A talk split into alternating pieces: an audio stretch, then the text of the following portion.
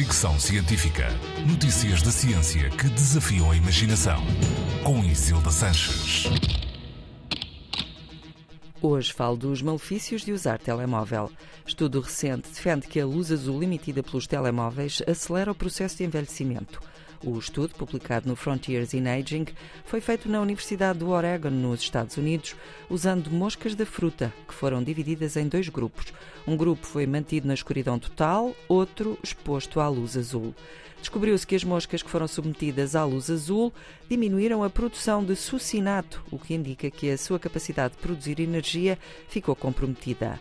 Por causa disto, e porque as moscas da fruta são muitas vezes objeto de estudos que depois podem ser extrapolados para os humanos, os investigadores acreditam que exposição continuada à luz azul acelera o nosso processo de envelhecimento.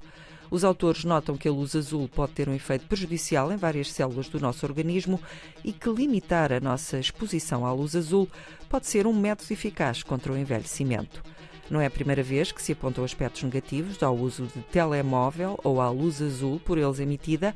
Pensava-se, aliás, que essa luz afetaria o sono, mas um estudo recente, publicado na revista Sleep, não confirmou essa tese. Não prejudica o sono, então, mas parece envelhecer-nos mais rapidamente.